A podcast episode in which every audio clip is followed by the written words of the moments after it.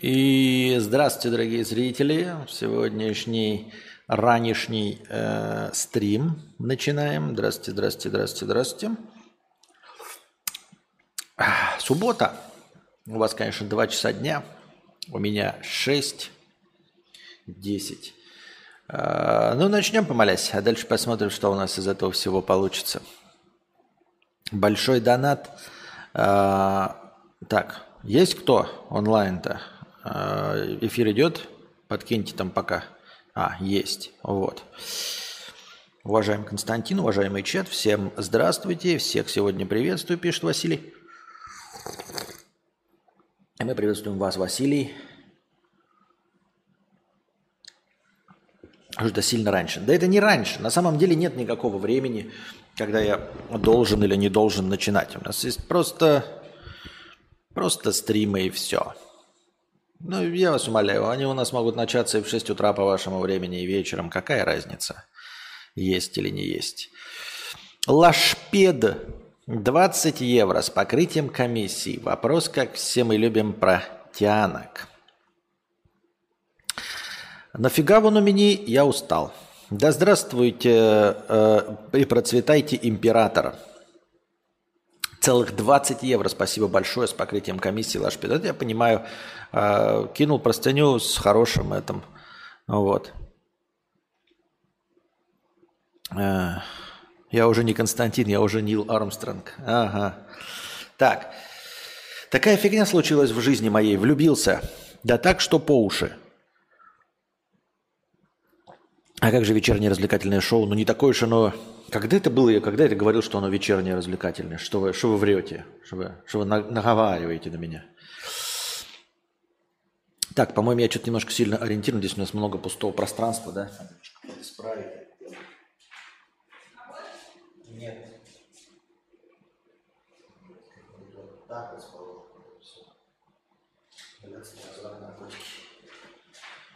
Так. Во так поэнергичней, так подинамичней, наверное. Почему я раньше так не ставил? Надо, надо поворачиваться, да, надо не забывать, где у нас камера стоит, где у нас чатик, где у нас камера. Так, а, после... так, влюбился, да так что по уши. Последнее время, при том весьма продолжительное, наверное, месяца 3-4, меня не покидает странное чувство, будто я влюблен в подругу, с которой просто иногда спим вместе в кровати с периодическим чихпыхом. Я ее люблю, притом уверенно могу это заявить, опыт в отношениях у меня не то чтобы большой, но все же к ней я испытываю то, чего не испытывал к другим. По крайней мере, испытывал раньше. Сейчас немного другой расклад, о котором и пойдет речь. Ох, как неожиданно. Итак, вот какие моменты заставляют меня усомниться в ее, так сказать, нелюбви ко мне – если вас не сильно затруднит, Константин, не могли бы вы также вовлечь к этому Евстасию? Для более объективной оценки ситуации. В общем, слушай. Ты тоже. Анастасия. Она в 90% разговоров выливает на меня всю злость. В принципе, она такой была всегда, но поначалу это был, больше воспринималось как шутка, такой стебок для придания остроты. Сейчас в любой практической ситуации все заканчивается тем, что я конченый, долбоеб и уебан. А, ну, как бы, понимаешь, э, многим э, их женщины не говорят, что они конченые, долбоебы и уебаны. Но большинство из нас таковыми являются. Э, речи о спорах даже не идет. Когда я начинаю рассуждать или хотя бы стараюсь смотреть на какую бы то ни было ситуацию, я оказываюсь тупой дегенерат, потому что потому. Любой аргумент тупой. Без объяснения, просто тупой. Да может и правда я тупой, как валенок, но зачем тогда вот это вот все? В самом начале отношений, около полутора лет назад, казалось, она очень, э, оказалась она очень ревнивая. Ревновала буквально ко всему, не без причины, по правде говоря. Точнее, просто юмор у меня такой – немного уебанский. Когда смотрим что-то, я говорю, ну и жопешник, просто для прикола. И тут начинается, ты меня не любишь, давай расстанемся и так далее. Я, конечно, сразу успокаиваю, ты моя самая любимая, единственная, постоянные проверки телефона, что особенно забавно, поскольку я, так сказать, криптовалютчик, и немалая сумма лежит у меня на мобильных кошельках. что создавало во мне определенное напряжение, но все же научился доверять ей. Неспроста же она устраивает такие истерики. Любит, значит, думал я. Тут, наверное, стоит сделать ремарку, э, как со стороны, я полагаю, выглядят наши отношения с течением времени. Конец 2021. Я только что поднял внушительную сумму, более 10 тысяч долларов, на криптовалюте. Мне 20 лет, я из весьма интеллигентной семьи э, по уровню украинской провинции. Она 16 level, возраст согласия наступил, так что тут нечего осуждать. Не сказать, что я из богатой и не то чтобы бедной семьи. Мама истеричка с выраженными признаками социопата или психопата. Это же синонимы вроде, да? Она очень хорошо чувствует... Э, не мама, а она очень хорошо чувствует юмор и мемы. Э, сравнивая с любой девушкой, которую я встречал в своей жизни, она просто Джордж Карлин. Что мне сразу запало в душу? По мнешке, наверное, 9 из 10 по моему ощущению. Где-то 10 из 10 это близняшки из Atomic Heart. Имба. Такое комбо не могло оставить меня равнодушным, так что я при первой встрече, не слабо набывшавшись, потянулся поцеловать ее. При том, что я был в отношениях. И она отвернулась, сказала, мол, некрасиво, нельзя изменять. Я никогда в своей жизни, буквально никогда не совершал подобного до этого момента. После вечера Бухнилова я практически сразу бросил свою бывшую и начал добиваться сердца своей любимой девушки. А, такие, э, спустя несколько попыток поцелования я все же добился своего, и так мы начали мутить.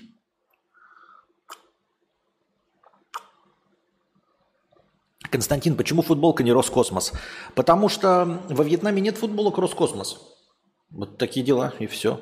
С удовольствием бы надел Роскосмос э, или Газпром, или э, Касперский, или да что угодно надел бы. Вот. Аноним 500 рублей. Сейчас потом прочитаем. Так, спасибо большое, Аноним, за поддержку настроения 500 рублей. Э, содержание, потому что я тут... Э, ну, короче.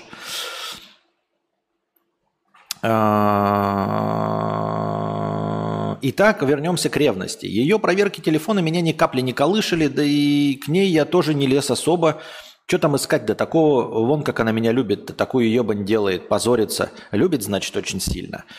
Ну, странный вывод, на самом деле. Ревность, абьюз, это совершенно не значит, что тебя любят. Да? Но я не говорю, что конкретно в этом случае тебя не любят. Но в целом одно из другого не следует. Человек позорится вот, и вести себя как дегенерат может от чистого сердца по своим исключительно эгоистичным соображениям, потому что люди тупые. И вот, для этого им не нужно, понимаете, ой, я стал таким дураком, когда влюбился. Нет, ты был дураком всегда. Мы же видели, ебать. Когда ты влюбился, ничего не изменилось. Это тебе кажется, что ты стал дураком. А ты просто понял, кто ты есть на самом деле. Ха-ха. А, спустя время я начал сам залазить к ней. Так мы иногда и сидели открыто в телефонах друг друга. И вот, кстати, следить в телефоне другого человека, а, если нет никаких подозрений, ничего другого, это же пиздец как стрёмно и душно. Нет, вы не поняли. Не из абьюзерских. Я прям капец не могу. Я открываю телефон Анастасии, да, ну там, например, надо что-то, там, приложение запустить, э, допустим, этот, как его, деньги добавить, потому что деньги тут э, э, на симку добавляются очень особенным способом. Так меня сразу, короче, очко полыхать начинает. Все значки не на своих местах, они не сгруппированы. То есть у меня как у нормального человека там условно денежные какие-то, ну на одной странице, да, развлекательные на другой, в папочках, все, хуяпочках. А тут может быть одно банковское приложение здесь, второе на восьмой странице. Что это за дичь? Э, соцсети. Одна тут, другая через 8 страниц, другая через 3 страницы. Ты открываешь, короче, что, почему у тебя в таком неудобном месте хранится самое, э, вот какой-нибудь, ну, условно, я не захожу, но ТикТок, да, находится на восьмой, на, на седьмой странице, блядь, где-нибудь в середине, среди таких же черно-белых значков, нечитаемых вообще. Ты, что? Как открываешь какой-нибудь, я говорю, что-нибудь, все настроено не так. Анастасия еще любит яркий экран телефона. Если я его разблокирую, то я просто ослепну. Ну, просто реально ослепну. В любой день недели я ослепну нахрен.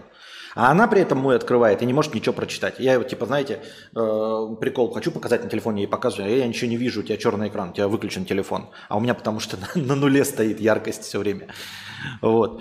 Еще клавиатуру, да-да-да, клавиатуры всратые. Вот это переходы на английский язык или на другой, каким-нибудь другим образом сделаны, да, там типа по свайпу, а у тебя нормально там меняется язык. У тебя еще какой-нибудь язык добавлен, вообще ебань полная. Ну, то есть чужим телефоном пользоваться тупо неприятно. Когда ты берешь какой-то гаджет, ты его сразу настраиваешь под себя. А когда берешь и еще не можешь настроить под себя, ты Почему нету, блин, нормального виджета со временем там или с погодой? Да что вообще на рабочем столе висит? Ну, то есть, э, похвально из ревности глянуть куда-нибудь там, да, э, я имею в виду, что э, ожидаемо и понятно, но сидеть ради прикола просто в чужом телефоне, это будьте здрасте, извините меня, я терпеть этого не могу. Ну, в смысле, в чужом любом телефоне, мамином там, я не знаю,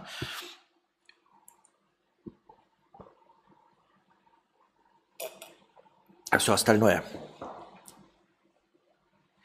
У меня Samsung с AMOLED тоже в ноль яркость выкручиваю. Вот.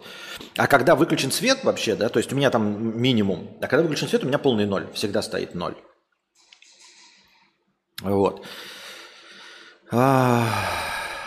И вот недавно, буквально пару месяцев назад, мы шли к ней домой и слушали музыку в наушниках.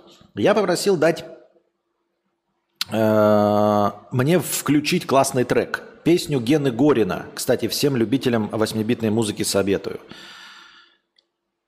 Ну вот смотри, просто я ничего не хочу сказать, да, она говорит, что вот на любой твой довод, говорит, ты тупой, конченый, дегенерат, ты говоришь, я, наверное, не такой, а потом говоришь, я хотел попросить у нее телефон, чтобы включить песню Геннадия Горина. Ну, я хочу сказать, что Можем ли мы ее винить? Вот по-честному. Например, да? Ладно, это шутка, конечно. А, она дает мне телефон, я ищу ту самую песню, секунд 10-15 искал. Она захотела посмотреть, что я ищу, а я не даю, поскольку прикол юмора потеряется. И тут началось безостановочный мат, я контролирую ее, абьюзер, хуюзер, обида одним словом. Сказать, что я выпал с этой ситуации, не сказать нихуя. Я минуту где-то стоял просто молча, охуевая от ситуации. Она сделала нормой лазания по телефону и потом такой поворот событий. Первая мысль, естественно, изменяет. После минутной контузии я послал ее нахуй и развернулся домой. На улице была поздняя ночь, я шел провести ее домой, и вот она позвонила извиниться, попросила, чтобы я ее таки довел домой. Начала говорить, что просто ее, это, э, это ее телефон, ей не нравится, когда по нему лазят. Собственно, я не злопамятный человек, сразу постарался успокоиться, извиняется. Если бы изменяла, зачем ты тогда держаться за эти отношения? Просто со времен подрос, подростковая... Од... Просто со времени... Короче, просто со временем, видимо, подростковая одна шиза проявилась. Бывает. После этой ситуации начались новые приколы. Я прихожу к ней домой, мы лежим, мило обнимаемся, смотрим фильмец. Наступает где-то 9-10 вечера, она спрашивает, а ты когда домой? Тут у меня чувства были примерно как в той ситуации с телефоном. Немного контузии, а потом просто э, молча оделся и ушел. Немного позже я спросила, что это было вообще. Выяснилось, она иногда хочет побыть одна. Мол, без причины просто хочет побыть одна иногда. Мне это показалось очень странным, но, по правде говоря, я в 17 сам иногда поступал так с бывшей, просил ее покинуть мои хоромы, так как хочу побыть один. Ну и чувств к бывшей у меня не было особо возвышенных. Просто симпатия, прикольно побухивали и покуривали. Осуждаем. Наверное, сигареты тогда не осуждаем. Определенно любви там не было.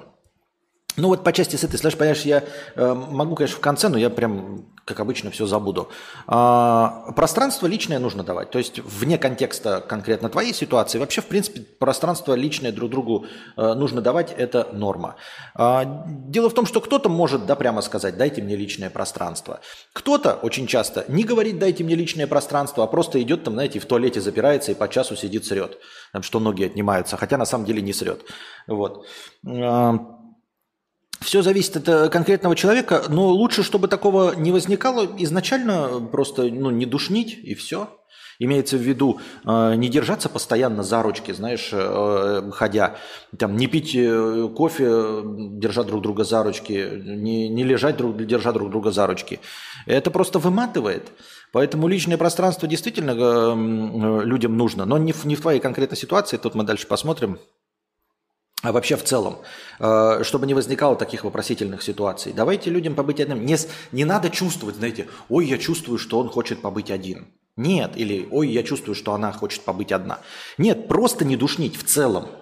В целом не душнить. Не то, что в какой-то момент, ой, он там сидит грустненький, да, наверное, не буду его доебывать. Нет, просто в целом не, не, не надо держать все время э, э за куртки, да и все. И, э, и человеку тогда и не надо будет никаких дополнительных никакого дополнительного времени э, для отдельного времяпрепровождения. Если у вас э, свободное время, в принципе, есть, ну, просто так, да, есть, то никаких, никогда разговоров вот в какой-то совместный вечер тогда и не возникнет, я думаю. Другой момент, который мне очень не нравится, с которым сложно, но как-то получается смириться, какая-то одержимость тупыми сериалами, ток-шоу и беспрерывным тиктоком. Буквально у нее э, в экранном времени тикток забирает не менее 4 часов в день. Я раньше сильно бомбил по этому поводу, но оказывается, ее успокаивает и расслабляет. Ну, навряд ли это ее успокаивает и расслабляет, по-честному, это же просто, как знаете, как зависимость, но в этом я не вижу ничего плохого. Какая разница, блядь? В целом, какая разница? Сидеть ли э, в ТикТоке или, э, я не знаю, ну, как она, она и смотрит сериалы, да и еще какие-то тупые шоу. Какая разница-то? Э, или, я не знаю, с чем там можно заниматься? Ну, пидорить квартиру все это время, да, например. Э, ходить гулять по улице. Все это одинаково. Вот ее, она считает, что это расслабляет и успокаивает, да ну и хуй с ней. Ну, это такое, знаешь, вот это, э, ты сказал, что успокоился и смирился, это э, желание, знаешь, контролировать чужие увлечения. Вот. Но это кажется мне лишним в целом. Потому что любые увлечения, они, в общем-то, бессмысленны по большей части. Э, так что сидит и сидит себе в ТикТоке. Это вообще на, на ваши отношения никак влиять не должно. А ты мог бы играть в консоль по 4 часа. В общем-то, я думаю, что э, с точки зрения партнера, который не играет или, например, не любит игры, это было бы абсолютно таким же тупым времяпрепровождением, э, как э, с твоей точки зрения TikTok. Финальной точкой для написания этой простыни стал случай, который случился сегодня. Мы днем договорились, что после моей работы мы вместе пойдем ко мне. Вот наступает 6 вечера, я пишу, спрашиваю, ты где? Молчание, 7 вечера, алло, и последующий звонок. Пол десятого пишет мне, что уснула, и еще маму красить, так что по домам сегодня, наверное. В чем суть? Такое случается уже далеко не первый раз. Несколько раз до этого подобное случалось, и я высказывал, что мне неприятно, что это оскорбительный и неуважительный поступок. По сути, все претензии, которые я написал выше, я высказал и не один раз, но ни по одному из них сильных изменений не замечено. Апдейт. Продолжение истории со сном мы списались, она извинилась, сказала, что не против прийти сейчас в 11 вечера. Я ответил, что очень хочу провести время с ней, но ситуация меня ранила, так что лучше побыть по домам. Она начала извиняться, позвонила в слезах, извинилась, так вот, вызвал ей такси, жду. Слушай, ну это как обычно, мы ж, ты понимаешь, да, что никаких существенных советов мы не дадим, мы просто погадаем на кофейной гуще, э, увидим ситуацию только с одной стороны и э, в качестве развлечения. Возможно, а, сильных чувств у нее к тебе нет, действительно. Ну и, в общем-то, надоел ты ей. А, начали вы встречаться, как ты говоришь, давно, когда ей был 16 level. В общем-то, ты, скорее всего, у нее первые такие серьезные отношения. Ну и, возможно, по ее мнению, они тупо закончились. Но ты говоришь, что она всегда хуесосила, пятое, десятое, всегда себя так вела, немножко стала пожестче. А, может быть, она такой человек, а может быть, она так себя вела, потому что и изначально тебя не очень долюбливала. Вот. Не расстраивайся по этому поводу, потому что кто мы такие, мы нихуя не знаем. Я просто так, как я уже сказал, эм, воду в стакане баламучу и больше ничего. А, но ну, а также похоже на то, что, знаешь, вот если человек в первых отношениях, она типа мечется, типа, блядь, вот что-то хочу, не знаю чего. Вот как был старый юмористический номер э, у этого, у, у, у, у Эдди Мерфи. И он там рассказывал, типа, как женщины друг друга наускивают. А, ты должна его спросить, типа, ну, блядь, нечем заняться, да? Что ты сделал для меня в последнее время? То есть, как бы, что ты сделал для меня? Ну, как сделал? Смотри, я нам дом построил, там, мы вот живем хорошо, там, покупаем тебе шмотки, ты все доволен, у тебя новая плита. Нет. Что ты сделал для меня в последнее время? Ты такой, ну, блин, ну вот на 8 марта я тебе покупал там цветы. Нет, что ты сделал для меня в последнее время. И вот, знаешь, такой, типа, доеба на пустом месте.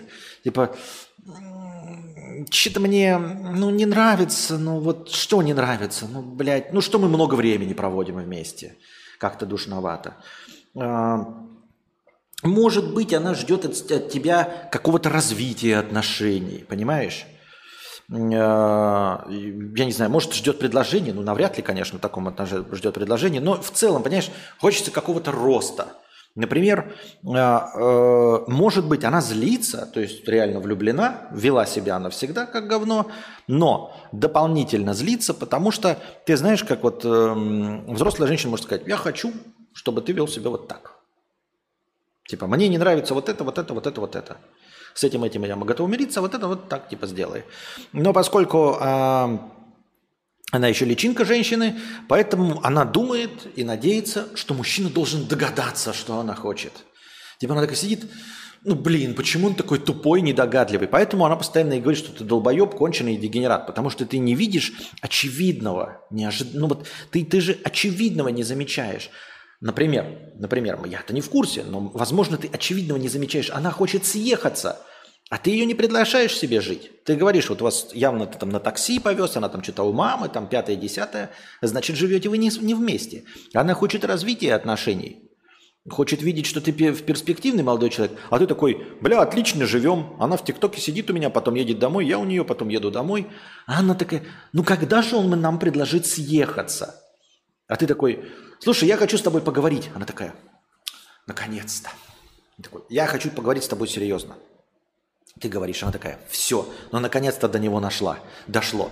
А ты такой, я все-таки считаю, что PlayStation лучше Xbox. Вот, потому что а, у PlayStation эксклюзивы, а она такая на тебя смотрит, такая, пиздец ты долбоеб, ебать. Ну ты конченый, блядь, дегенерат, ты такой, что мои доводы не, не, ну, не подходящие или что? Нормальные же аргументы, действительно, у PlayStation эксклюзивы. Не настолько я тупой. Она на тебя так смотрит. И это называет он серьезный разговор. Блядь. Ну ты дурак. И он такой, ты что дурак-то, блядь? Ты. А что дурак-то? Что делать-то надо было? Вот. Какие-то другие э, знаки внимания, если вы там не можете съехаться, там денег нет на расширение жилплощади, я не знаю. Например, вместе съездить в отпуск, хуй отпуск. Это тоже такой показатель того, что ты едешь именно с ней в отпуск. Невозможно познакомить с родителями. Может, не с родителями, может быть, с друзьями. Например, ты ее не ввел в круг своих друзей.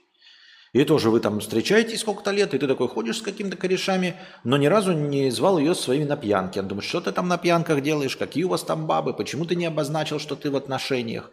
Может быть, масса других, там, типа, я не знаю, не сделал совместной фотки в соцсетях, не поставил какой-нибудь э, этот э, статус в социальной сети, что ты в отношениях, а у тебя написано «свободен». Э, я не говорю, что она может быть такая взбалмошная и дурная, но могла бы сказать, а может быть считает, что ты сам должен догадаться. То есть не видит развития этого и поэтому постоянно на тебя агрится.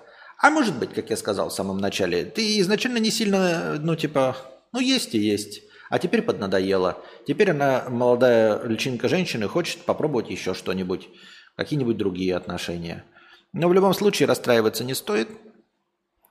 Вот, решать тебе. Я так думаю, мне так кажется. А, теперь Анастасия может что-то сказать.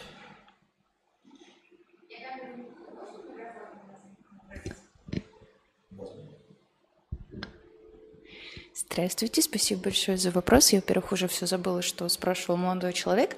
В целом я согласна с Петром Борисовичем, но не совсем. Ты вот сидел, гадал сейчас, а может то, а может это. Но на самом деле в здоровых отношениях просто разговаривают и говорят, чего именно недостаточно, что нужно, чего бы я хотела, чего бы я хотел. Я матом не ругаюсь, но это какое-то мозгоебство, если честно. И мне кажется, автору вот это просто... Он даже сказал, что он в нее влюбился и никогда таких чувств раньше не испытывал. Я думаю, не в последнюю очередь из-за того, что эта девушка именно так себя и ведет. Она как бы «подойди, отойди, ты мне нужен, иди нахер, ты хороший, нет, ты козел». И мне кажется, ему все-таки стоит это пережить самостоятельно, как некую прививку. Но очень важно понимать, что, скорее всего, извини, я ну, могу быть не права, это ни к чему хорошему не приведет. А если к чему-то и приведет, то ты охренеть как намучаешься. Это нездоровая канитель, постоянно проверять телефоны, ревновать. И я думаю, что это не в последнюю очередь делается не из-за того, что она тебя любит, а из-за того, что, знаешь, хочется тебя в чем-то уличить, и чтобы ты потом, козел последний, извинялся. Э, я думаю, и я убеждена, что очень часто вот проверяют телефоны, чтобы посмотреть и сказать, ах ты баран, там лайк поставил, я тебя обвиняю, и теперь ты должен передо мной извиняться, то есть я выше тебя стою. И здесь дело не про любовь ни хрена на самом деле. И мне кажется, это какая-то истеричная маленькая девочка, которая сама не знает, чего хочет, и ты даже представить не можешь, насколько приятно находиться в здоровых отношениях, в уважительных. Да, я про тебя. Когда вы друг друга поддерживаете, когда никаких оскорблений нет абсолютно, неважно, какое увлечение у твоего партнера или партнерши, вы относитесь к этому с уважением, даже если вы этого не понимаете. У нас вот э, ни разу не было такого, чтобы кто-то кого-то оскорбил. Я сейчас не говорю, что это, да, мы такие замечательные, но на самом деле, с кем бы я ни находилась в отношениях, я себе в жизни не позволю сказать, что ты какой-то мудак, долбоеб и прочее, может быть, именно такое тебе нужно, я не знаю, но, как по мне, это нездоровые отношения, и ты, возможно, не любишь, дорогой донатер, а просто тупо страдаешь. И тебе нравится вот этот мазохизм, упиваться в этом. Что такое? упиваться в этом, а вот она так поступила, а вот она сяк поступила. И еще что хочется сказать, ты вот говоришь позвать ее куда-то отдыхать или вместе жить, а мне кажется, он ее подзадолбал, и единственное правильное решение – это тебе сейчас уйти в кусты. То есть вести себя мило – но при этом никакой инициативы не проявлять. Да, привет, любимая, ага, уснула, окей, ладно. Вообще перестать тянуть. А почему ты уснула? А что ты там мне не ответила? А почему ты ко мне не пришла? Все, что вытягивается клещами, все в тягость. И когда ты вот это начинаешь вытягивать, ты становишься противным, ты становишься неприятным, и просто подотпусти ситуацию, расслабься, займись собой, начни читать книжки, заниматься в спортивном зале, думать о своей вот этой работе, ты большой большой молодец. То есть займись собой, и когда твоя жизнь станет интересной, она станет интересной и ей. А так вы просто упиваетесь друг другом, и вот это «Нет ты, козлина! Нет ты, козел! Ой, она сказала, я долбоеб!» Извини за мат, я тебя цитирую. Нет, что бы ты там ни любил, Ивана Горина, облитого взбитыми сливками, или я не знаю что, ты не дурак, это у тебя такие интересы, и тебе нужно найти человека, который либо будет их разделять, либо который хотя бы будет их поддерживать. Я могу сказать, я не знаю, Петр Борисович, я люблю стоять стоя на голове, там, високосный год, 32 мая. Он в жизни не скажет, что я дура тупая. Он скажет, я это не понимаю, но у тебя все получается, все хорошо. И я точно так же. Пойми, что ну, может, на самом деле ему просто нравится вот это вот все, и объяснять это абсолютно бесполезно. Все. И на самом деле Последнее, что хочется сказать, это самые крепкие отношения, насколько я знаю. Вот это эмоциональные качели. Сегодня он пытается выкинуться в окно, завтра он меня ударил, послезавтра он на коленях извиняется. То есть это не скучные отношения, как с Васей Пупкиным, который каждый день предсказуем. Предсказуемые спокойные отношения, они скучные, действительно. Ну, каждый день знаешь, что будет. Ты же не ожидаешь от меня, что я завтра по мужикам пойду в спортивный, какой спортивный, в стриптиз-клуб какой-нибудь. Нет, это скучно. А эмоциональные качели – это офигеть как весело. И он упивается вот этими эмоциями. Я думаю, это нифига не про любовь, а про его вот эти ощущения. Она меня сегодня послала, завтра она меня любит, послезавтра она сексом со мной занялась, потом она не, не взяла трубку. Ты вот этим упиваешься. Но я могу быть не права, повторюсь, но вообще какая-то нездоровая канитель. Извини, пожалуйста, если я тебя обидела. Большое спасибо за донат. Интересно, ребята, я знаете, что улыбался? Вот почему э, мы с Анастасией не популярны? Почему Анастасия не популярна? Она знает, что она в камеру не попала, сама специально так встала, и когда она отвечала, она все время смотрела на камеру, понимаете? То есть профессиональная деформация. Она отвечает на вопрос э, стримера, и она реально, знаете, как вот я в интервью берет, и она смотрит на камеру. Она не со мной разговаривала, она, так, она на меня смотрела, как на интервьюера, и постоянно смотрела в камеру. Хотя камера направлена не на нее, и она знает, что она направлена не на нее. Тем не менее, она говорила с камерой. А еще э, такая штука. Отвратительный слушатель моего подкаста Анастасия. Я терпеть не, не люблю, когда прослушивают то, что я говорю. Я это именно сказал. Говорю, была бы взрослая женщина, в смысле эмоционально, она бы просто сказала как. А ты пришла и с самого начала сказала, что... Э, вот, вот. А, что на самом деле, да, будучи взрослым, человек не, не по возрасту, естественно, да, а как это, по мудрости, эмоциональности, в общем-то, нет ничего плохого сказать, что ты хочешь конкретно. Съехаться, там, я не знаю, путешествие, статус ВКонтакте поменять, совместные фотографии в соцсетях или еще что-то, что тебя смущает. Вот. Но не все э, эмоционально зрелые. Я не то чтобы хвастаюсь, я не говорю, что мы идеально эмоционально зрелые. Скорее всего, у нас тоже какие-нибудь есть такие. Но в чужом-то глазу бревно гораздо легче замечается. И э, возможно, она никогда не станет эмоционально зрелой в этом плане. И никто, ну, кто бы то ни было, может никогда не стать эмоционально зрелым, а постоянно играть на манипуляциях, качелях и всем остальном. Я так думаю, мне так кажется. Ты вот, дорогой донатер, просто представь, например, да, если у вас отношения продолжатся дальше, тебе всю жизнь придется эту лямку тащить, всю жизнь думать, а как она себя ведет, а почему она так себя ведет, она такие канзелябры будет устраивать, она там нарожает тебе семеро детей, ты будешь возвращаться с работы или еще, не дай бог, за ноутбуком работать дома, она тебе будет истерики устраивать, а что ты там в ноутбуке кому ты пишешь, а покажи, работаешь ли ты, а давай сиди с детьми, сучонок, творог не купил, да это ж охренеть вообще. Я бы с ума сошла, если честно. Тебе это нахрена? Себя полюби в первую очередь. Какая в жопу разница, что она про тебя думает? Не взяла трубку, дверь прямо и направо пошла нахрен. Ну вот честно. Назвала долбоебом. Идешь ты в жопу. Она тебя не уважает. Почему ты должен за ней бегать и что-то думать? А что она там чувствует ко мне? Да нахер она идет? Извини, пожалуйста, я понимаю, у тебя там чувства, да, тебя не переубедить, но на самом деле она ведет себя как кусок говна. Если ну, ты правильно рассказываешь, и еще не бывает застенчивых людей настолько, чтобы не сказать человеку, что я тебя люблю. Я думаю, что ты ее просто задолбал, и она на тебя отрывается, пока не найдет кого-то получше. Еще раз прости, пожалуйста. Жестко. Жесткий как и психолог. На самом деле мы можем ошибаться обои с Анастасией. Мы-то просто не психологи, никто, а так э, развлекательные трепачи. Я сейчас посмотрел на себя картинка. Ничего я не широко выгляжу, но даже при своем весе прекрасная картинка. Я имею в виду, что не такой уж я и широкий. Не такая уж у меня и широкая кость. Вот.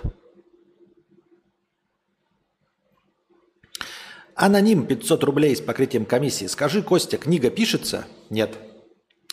Римма, 1000 рублей с покрытием комиссии. Анониму спасибо с покрытием комиссии большое. Рада видеть, не успеваю смотреть уже месяц на стрим. Спасибо большое. А, не успевайте смотреть, но потом в догоне будет приятнее слушать не 40-минутные стримы, а двух, полутора, пятичасовые. Яркость на нуле очень плохо для зрения, идеально 50%. Но это же не универсальное правило. Откуда вы знаете, какая яркость 50%? Э, ну, то есть, что такое 50%? Надо, наверное, говорить в каких-то люминах, хуюминах, а то в одном телефоне 50% может быть как 100% в айфоне и наоборот. Жестко, но так и есть. Мы дошли до конца донатов. Не забывайте синий раздел нашего чатика, где вы задаете свои интересные вопросы. Ни одного вопроса нет. Ну что это такое? Что это такое? Вот. Что там товарищи думают? Скучаю по психологическим стримам Евстасии на Твиче. Вот. Скучаешь? А где донаты?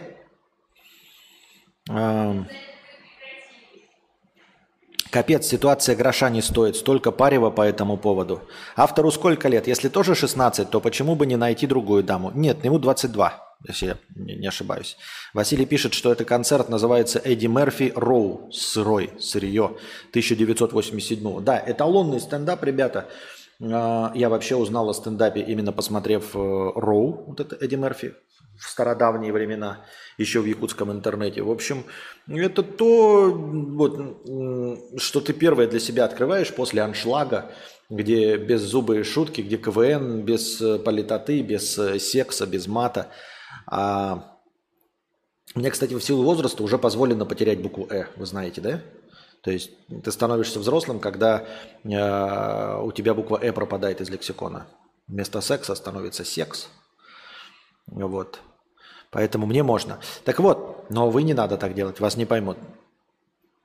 А, и ты впервые слышишь мат, шутки про секс, и ты видишь, что это не какое-то дно интернета, непонятно кто, а звезда первой величины, которого ты уже в фильмах видел, там «Чокнутый профессор», «48 часов», другие 48, или там не он играл, а, «Полицейский из Беверли-Хиллз», да, «48 часов», «Золотой ребенок», а потом стоит он в латексном э, пурпурном костюме и рассказывает про секс, и это смешно, и матерится постоянно. Ух, огонь. В общем, если не видели еще Эдди Мерфи Роу, то посмотрите. Это, кстати, не днище, как, например, э, выступление Джима Керри. Вообще дно полное. Он просто рожи корчит. И без контекста в фильмах его рожи, они отлично, лаконично вписываются. Ну, более или менее. Конечно, сейчас уже ловишь кринжатину, но тем не менее. А его стендапы, когда он там просто показывает кого-то, ну просто ебать, испанский стыд. А и еще многие актеры там тоже занимаются этим. Например, я не мог смотреть, э, хотя считается тоже изначально комиком, Билли Кристал. Ни о чем. Вот этот э, э афроамериканец, который умер от э, наркотиков, тоже что-то про кокаин шутил. Если вы вспомните, а кого я имею в виду, напишите. А Эдди Мерфи это прям классический ржачный стендап. То есть никаких допусков на то, что это актер. Нет, то есть он изначально комик. Нет такого, что, знаете, такие, ну ладно, мы простим ему не смешные шутки там и все остальное, как какому-нибудь Павлу Воле. Павел Воля пиздец не смешной, вот этот говорил э, в интервью Гарик Мартиросян, да, что он и Павел Воля не смешные. Он так сказал, это как, знаете, когда я говорю, вот ты говно, и я тоже говно, и, ну, чтобы ты не обижался. А, но Гарик Мартиросян на самом деле говорил не про себя. Он говорил про Павла Волю, что Павел Воля не смешной. Потом он говорил, что ну вот он трудился, и у него получилось. Нет. Главный посыл. Павел Воля пиздец не смешной. Вообще откровенно. И по мне так не харизматичный. То есть есть харизматичные личности, которые мне просто неприятные. Например, э, вот эта крашеная проститутка – но я понимаю, что она харизматичная. А Павел Воля, он еще и не харизматичный. И не смешной. И шутки у него говно. Но, тем не менее, он находит свою аудиторию. Это я к чему? И Павлу Воле прощается. Ну, там, наверное, телочки по нему сыплются. Кажется, что он э, красивый. Вот. Потом он в интервью постоянно семейные отношения превозносит до небес, там что-то там своей Телисан э, кланяется в ноги. Э, такой весь правильный, образ у него создается, ну и ему прощается в его стендапах. Так вот, Эдди Мерфиский стендап без всяких вот э, реверансов и допущений, это просто охуительный стендап, если вы еще не видели. Но если мы говорим о том, что посмотреть и послушать, то мы вчера с Анастасией устроили себе день э, аудиофилии. Я специально, значит, запустил альбом культовый, классический Dark Side of the Moon, Темная сторона Луны. Э, Deep Purple, да, по-моему, это? По-моему, да. Вот. И Анастасии не сказал. И мы его целиком и полностью в аудиофильском качестве послушали. 50, 50 anniversary version в честь 50-летия альбома. Этому альбому 50 лет. Новый ремастер 2023 года. Я-то знал, что мы слушаем, Анастасия не знал. Но мы не прониклись вообще совершенно. Если что, это один из самых успешных альбомов. Он 15 лет в топ-200 по продажам э, в Америке. 15 лет в топе 200 висел. 15, сука, лет, блядь, в топе 200 висел. Один из самых влиятельных альбомов прогрессивного рока. В общем, все там топы за, за, занимает. Второй альбом, то ли второй, то ли четвертый лучший альбом за всю историю.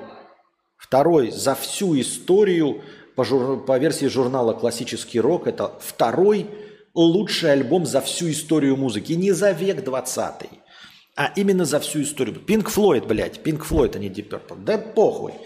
Не очень так. Не очень до конца. Совершенно не прониклись ребята. Вот не проникся. Нет, вы можете сказать, может быть, ты старье не слушаешь, может быть, там еще что-то. Нет, я вспомнил, что я слушал Led Zeppelin, и перед стримом я послушал Led Zeppelin. Это не прогрессивный рок, это другой рок, но это приятно слушать. А, и это не какой-то там, знаете, э, нишевый металл, типа я понимаю, почему металлику не любят люди. Но не любят тяжелый металл, ну и хуй с ним. Да? Лед Зеппелин такой э, раскрученный. И вот Dark Side of the Moon мы послушали э, ни о чем. То есть там нет ни одной хитовой песни, хотя они, оказывается, я потом почитал, выпускались синглами. То есть расчет был на то, что их будут ставить по радио, они будут в ротации, что-то зарабатывать. И это было но ни одной песни мы не запомнили, и нет ни одной песни, которую ты слышал. Когда ты слушаешь там Led Zeppelin, весь альбом хороший, мне нравится, но обязательно там есть что-то, что ты слышал в каких-то фильмах, еще что-то. То есть узнаваемая мелодия. Там нет никаких узнаваемых мелодий абсолютно. Это концептуальный альбом, где одна мелодия перетекает в другую. Я обожаю вообще концепции концептуальных альбомов, когда э, не просто набор песен. Вот Анастасия говорит, она любит э, э, этого Э, Рамштайн. Но Рамштайн это как э, популярная музыка, там просто набор песен. Вот. То есть альбом это набор песен. Набралось 17 песен, слушают с продюсерами, 5 отметают нахуй в мусорку, 12 остаются, и 12 этих хуячат в альбом. Альбом называют по названию одной из песен. Все. Здесь концептуальный альбом, то есть это все идет в одной тематике какой-то музыкальной, в одной теме, как-то одно в другое перетекает – а, и слушать надо целиком и полностью, потому что это... И уж тем более нельзя слушать, как вам подкинет это Spotify без подписки. То есть в разнобой. Spotify без подписки вы нажимаете, он вам, блядь, рандомом кидает. Не, не делайте такой хуйни. Концептуальный альбом должен идти подряд. Ну, в том числе, как и любимая Анастасия э, иностранный агент Оксимирон. Вот помните этот э, альбом, э, аудиокнига «Город, огород, дорог». А, тоже концептуальный, идет подряд, понимаете, а, альбом. И мы послушали, вот я специально не говорил, но говорю, ну и что, ну, ну и ничего, ну реально ничего, понимаете, ну реально ничего. Может быть, он там и оказал влияние на какой-то прогрессивный рок. Может быть, он оказал каким-то, вы знаете, там типа барабанные партии, потом они где-то там используются, пятое, десятое. Но такая совсем э, влияние э, заметное для специалистов. То есть вот они скажут, ага, вот это вот навеяно альбомом Dark Side of the Moon. А вообще, э, в целом, когда говорят, вот влияние оказал альбом Led Zeppelin, да, и я такой слушаю и такой, о, а звучит гитара так же, как у половины групп сейчас звучит гитара. То есть они первые использовали эту примочку. Это заметно. Вот. Когда слушаешь какого-нибудь э, Пушного, он там тоже рассказывает, э, у него ролики есть прикольные, хотя, ну, в общем, Пушной рассказывает, например, какую-то музыкальную концепцию, типа, почему вот это популярно, почему это культово. Он там рассказывает, вот, например, вот видите, барабанная партия, впервые такой рваный барабан, вот ни в ритм, ни в тул попадает, он его отбивает и говорит, вот так это повлияло на будущую музыку. С тех пор стали вот такие-то мелодии писаться. Э, и это заметно, действительно понятно. А здесь ты такой слушаешь и такой, ну и что вот из этого есть в современной музыке? Да в рот ебу, блядь, что из этого есть в современной музыке. Я не знаю. Ну, может быть, как-то поднатянуто стали писать вот, знаете, такие масштабные произведения, которые э, в течение одной композиции меняют стилистику. Это еще любил делать э, вот этот Фредди Меркури с, с группой Queen, иностранный агент. А, может быть, такой подумать, если раньше никто этого не делал, то, возможно, после них стали так вот делать. Но и все. Пинк Флойд ценит э, Дмитрий Пучков, АК Гоблин. Ну, пускай ценит, хорошо. 41 э, миллиона копий продано к, всего, к всего дню. Вот. Лед Зеппелин гораздо круче, да? Да. Вот. э, Deep Purple, надо еще послушать, если это был Pink Floyd, надо, наверное, культовый альбом Deep Purple подслушать. И я не знаю, вот все-таки Аэросмиту, наверное, в эту, в так- ну, не такого масштаба, да, группа, и не стоило бы о них говорить. Хотя, какая нам печаль, разница. Вот тоже ни одного какого-нибудь культового альбома целиком и полностью от Queen я не послушал. Концерты смотрел, но тоже не весь, не, не, не целиком и полностью. Было бы круто добавить вставку про сладкие подарки от Волкова из ФБК. Волков иностранный агент. Думаю, количество донатов кратно увеличилось бы. А, Я не могу вставлять вставки с иностранными агентами, потому что надо будет говорить, что это иностранные агенты. Я правильно понимаю? Случайник 2345 рублей с покрытием комиссии на влог с кушаньями. По скриптум на канале Евстасии тоже отличный влог про крокодила. Все посмотрел. Вот, теперь у нас есть еще одно место. На самом деле у меня уже почти готов ролик, я только не помню, концовка там или есть. Я говорю, мы, э, я записывал, уже практически записал влог, но поскольку просто ходить в одно место и посвящать одному мне показалось скучно, я решил три места посетить в одном влоге. Три места, но немного, чтобы было их. Типа каждого места быстренько. И первое место, в которое мы пошли, звук не записался. Но дело в том, что мы же вешаем петличку и подключаем к телефону. А когда ты знаешь, что петличка, ты говоришь с расчетом на петличку, а телефон стоит от тебя, оператор, далеко. И получилось так, что записывался звук с телефона, и ничего не записалось. То, то есть там невозможно вытянуть. Там просто звуки машин, дыхание оператора. Вот такое сопение. Потому что Анастасии тяжело держать телефон долго. И, э, а меня там слышно, я там что-то вот так вот шепчу, не, нечего э, вытаскивать. И поэтому я не знаю, сколько там на самом деле материала, хотя я не стремлюсь к какому-то определенному э, хронометражу, но тем не менее. И, по-моему, нет как-то концептуальной концовки, что ли. Вот мы и посетили или еще что-то в этом роде. Но спасибо на следующее место, случайник. Пойдем в следующее место. До следующего блога. Я имею в виду, после того, который выйдет, я его еще замонтажу, мы еще пойдем, благодаря твоему донату, случайник, 2345 рублей.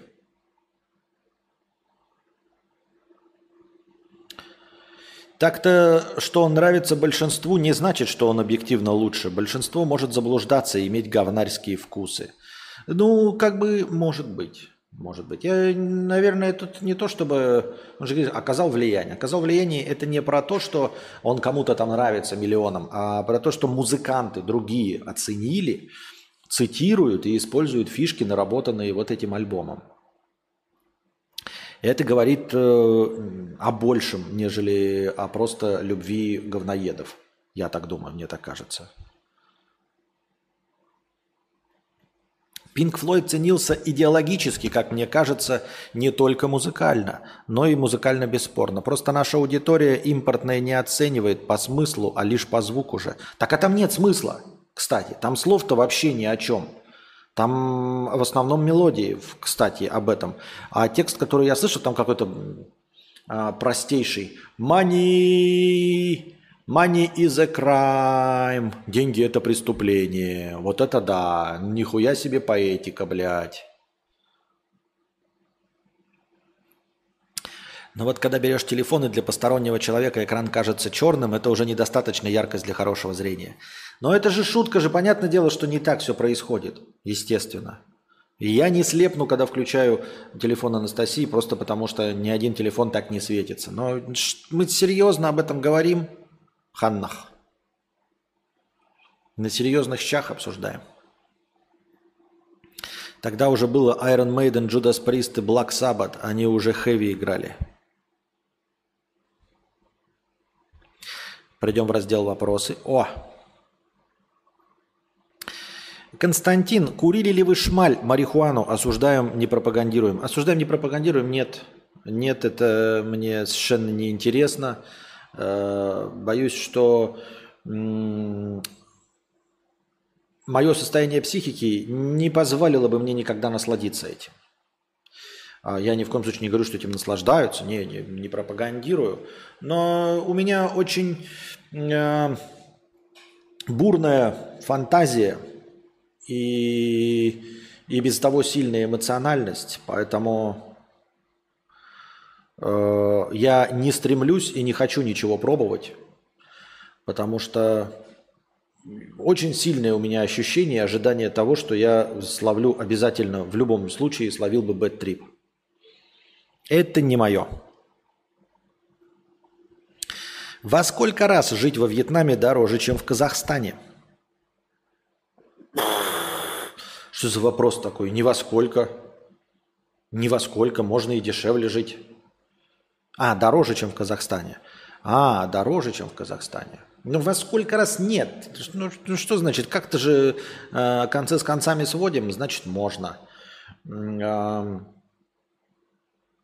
Понятно, что здесь можно было дешевле. Опять у всего есть какие-то условия.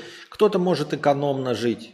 Можно и в Казахстане жить на широкую ногу и гораздо дороже и э, сильно приятнее, чем в Казахстане. Там все-таки, э, я не знаю, как правильно назвать, чтобы никого не обидеть. Евразийская, ну, в общем, столица э, с европейской культурой – то есть э, машины в основном, дороги, э, магазины, торговые центры, вот это вот все. А, большие города, развлечения а, топового э, сегмента. Здесь, наверное, тоже это есть в столицах, но в столицах неприятно жить, потому что они переполнены мопедиками и людьми. Так что вот. А, тоже дороже, здесь вот значительно дороже, например, из-за визы, да, визаран. Визаран стоит дорого и выматывающе тратит время, да. Но пока, на данный момент, визараны можно делать бесконечно. Вот если бы быть богатым еще, например, зарабатывать 500 тысяч рублей, то вообще проблемы нет в визаране. Ну, помимо тогда, что только одни поездки остаются, тогда с такими деньгами можно и самому ездить, я не знаю, машину нанять, купить и снять в аренду. Вот. А, а Казахстан сейчас сделал так, что а, в течение полугода не больше 90 дней никакой визаран не поможет. А здесь с визараном дорого, слишком часто. Не раз в три месяца, не раз в полгода, а раз в месяц. Но зато пока на данный момент бесконечно можно эти визараны делать. А в Казахстане ты проживешь 90 дней, а потом вот хоть усрись, надо уезжать. И вот что с этим делать? Как? Я не знаю. Константин, а как во Вьетнаме обстоят вопрос санитарии? Как там вода? Не было такого, что травились в забегаловках и так далее? Ну вот смотри, мы здесь полгода чилим, да? А, пока нет, не травились ничем. Хотя видели, что есть проблемы, да, ну типа, ну как проблемы? Э, особенности менталитета. Залезть с ногами на стол – это нормально. Ну то есть, если дети в кафе будут с, с ногами за, на стол залезть, это нормально. Ты можешь прийти в какой-нибудь, где тебе подают э, мороженое, напитки и смузи по цене Старбакса и по качеству почти Старбакса, но официант может в один прекрасный момент взять официантка и залезть голыми ногами на барную стойку и начать крутить лампочки. При тебе. Ни в выходной, ни в чем. Просто вот залезет на стол босиком и будет крутить лампочки. А тут тебе на этой же барной стойке будут подавать. А, вот. Анастасия говорит, где-то на улице она напиток заказывала, там мужик типа, ну готовил, готовил, все нормально, потом пятку почесал, э, взял это э, лед и кинул лед в напиток. Но, как мы видим, пока проблем с этим э, не возникло. Воду из-под крана мы не пьем. Ее тут достатки, она даже по счетчикам не считается, даже счетчиков воды нет, поэтому вода здесь бесконечная и дешевая. Судя по всему, Э, пьем покупную воду. Ну, мы покупную воду пили также и в Белгороде. И всем рекомендуем покупную пить, потому что доверять э, системам э, водоснабжения я бы не стал. Нигде. А, мы в каких-то там дешевых кафешках видели, как э, посуду моют возле туалета на полу, например. Но как бы проблем не возникало пока. То-то-то. Я так думаю. Еще не критично, я так думаю.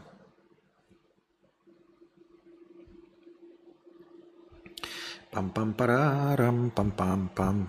Оп. Так, давайте-ка, дорогие друзья, устроим небольшую паузу. Э, техническая писинг-пауза с перекуром. Вот, там спрашивают меня уже киноаук. Будете донатить на киноаукцион? Будем сегодня киноаукцион устраивать после этого разговорного стрима? Или что? Не разбегайтесь, а если разбегаетесь, то возвращайтесь назад. Сейчас у нас перекур, писинг-какинг, пауза. Вернемся через некоторое время, дорогие друзья.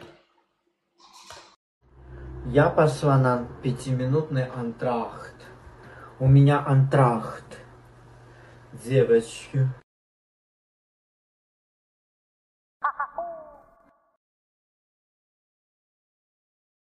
Так, продолжаем наш обычный разговорный подкаст, а я решил э, сразу же э, показывать вам, в общем-то, этот киноаук. Киноаук. Напоминаю, чтобы аукцион состоялся, нужно докинуть, я буду отнимать это настроение, если что-то вы будете кидать на кино. Э, да, надо 3000 набрать, чтобы состоялся наш дорогой киноаукцион, и будем смотреть. Сейчас э, все старые добавляются лоты, но как бы они в настроении не идут, поэтому настроение нужно все равно набрать 3000. А все лоты участвуют, которые были проголосованы, они как бы стоят на первых местах, там, ну, как распределено. На первом месте пока стоит «Аншлаг» и компания э, концерт в честь юбилея Владимира Винокура. Вот такой у нас сейчас на первом месте стоит с 1283 рублями. Так, добавим шансы. Наверное, хотя, да ладно, шансы. Все равно понятно все. Будем иногда посматривать. Вот. А продолжаем наш обычный разговорный. Так. Давид, а, простыня текста. 300 рублей.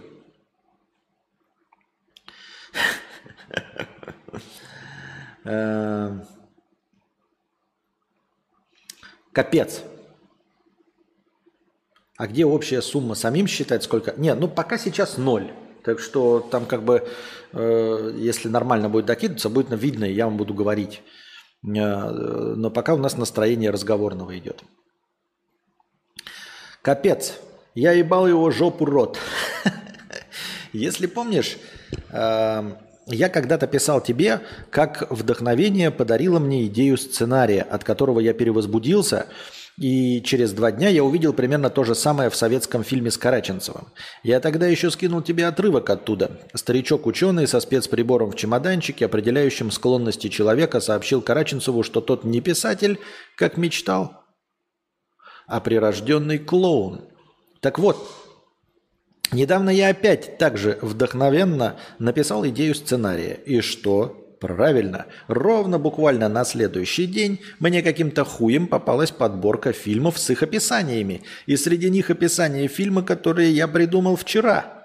Тот же антураж загадочного бара с таким же загадочным барменом, который предлагает чудесный напиток, исполняющий желания. И та же тема «А что, если бы в жизни что-то сложилось по-другому?» И такой же посыл – что все пошло бы хуже и что в жизни человека все складывается лучшим для него образом, даже если ему кажется, что это не так. Фильм называется «Мистер Судьба» 1990 года. Это совершенно точно, что я написал эту идею до того, как увидел описание фильма. Как вообще это понимать? Допустим, моя идея банальна, но как мне попался фильм по, им, по ней именно на следующий день? И это же не первый случай, а второй. Это знак чего? Но не может этого быть совпадением дважды. Даже одного раза хватило, чтобы я крайне удивился, прихуел. А уж второй раз это вообще не пером обоссать, не топором рассказать.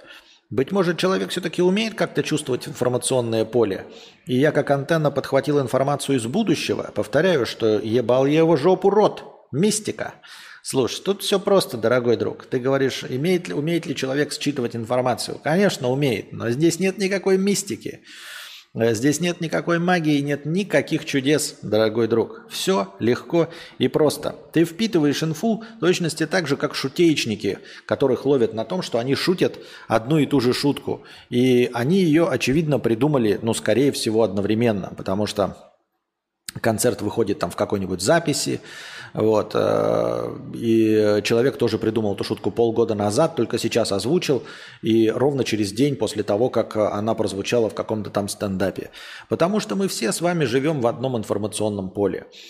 А, с одной стороны, вполне возможно, что ты на самом деле видел отрывки из этого фильма, где-нибудь в ТикТоке, э, в Рилсах запрещена грамма или в каких-нибудь шорцах. А с другой стороны, мы живем в одном информационном поле. То есть вот у тебя, э, ты посмотрел какие-то ролики условных иностранных агентов каких-нибудь, и тебя а какое-то обсуждение в этом фильме, в документальном, натолкнуло. Или ты посмотрел даже в тренде документальный фильм условно о каких-нибудь грибах просто. И ты, и ты посмотрел этот, и многие посмотрели фильм о грибах. А, и в этом документальном фильме, я привожу реальный пример, там ученый говорит, что на самом деле а, захват нашего разума грибами вполне себе возможен.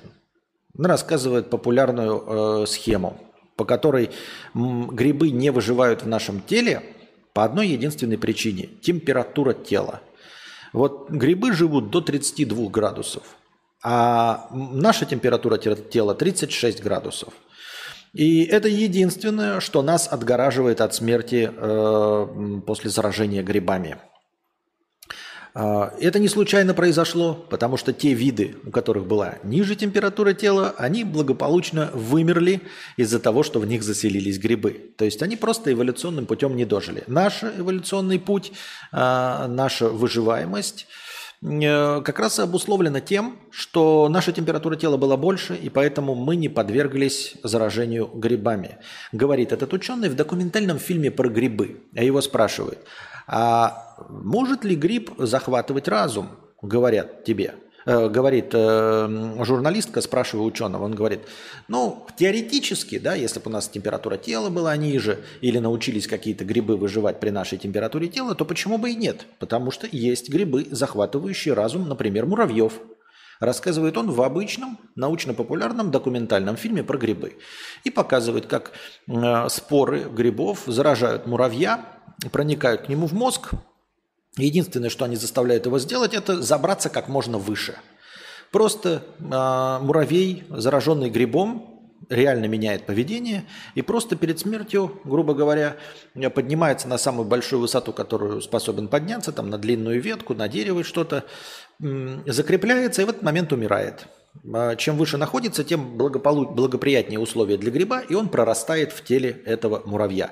А потом, э, благодаря ветру, его споры с тела этого муравья разносятся дальше, и таким образом гриб живет. Рассказывают тебе в документальном фильме, который попал в тренды случайным образом в Ютубе. Ты это посмотрел и спокойно лег спать. В это же время какой-то другой э, чувак э, посмотрел этот же документальный фильм ты во сне такой, блядь, а если бы людей захватили грибы и сделали их зомби? А, а другой чувак вспомнил фильм с таким же сюжетом, потому что вообще-то а, это не новая идея. А, она же основана на научных знаниях, научных фактах и на том, что это реально возможно. И он вспомнил, что есть игра Last of Us или сериал Last of Us – и сделал нарезочку, где рассказывает, что, оказывается, грибы-то могут захватить наш разум. И как это показывается в сериале Last of Us. А ты проснулся с четким ощущением, что ты это придумал все сам. И пишешь сценарий о том, как грибы захватывают разум людей, наступает зомби-апокалипсис. А потом ты открываешь ТикТок и видишь нарезку. А нарезку этот сделал чувак именно потому, что вспомнил про грибы и про эту концепцию благодаря тому же самому документальному фильму, который посмотрел ты. И иногда путь может быть сложнее. Иногда... Спасибо. На что? Накидываю? Спасибо. Тысяча тенге со словами «накидываю». Так, сейчас посмотрим. Ой, блядь. Спасибо большое донатору в тенге.